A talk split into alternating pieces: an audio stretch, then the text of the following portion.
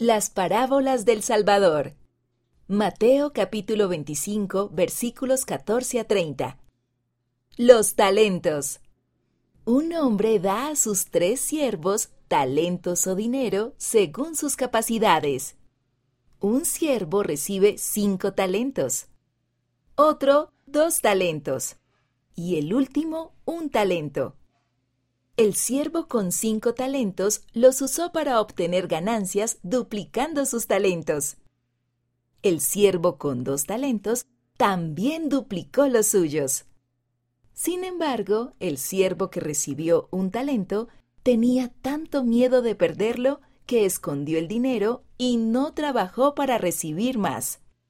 El hombre que proporcionó el dinero no estaba contento con el siervo que ni siquiera hizo un esfuerzo. ¿Qué significa?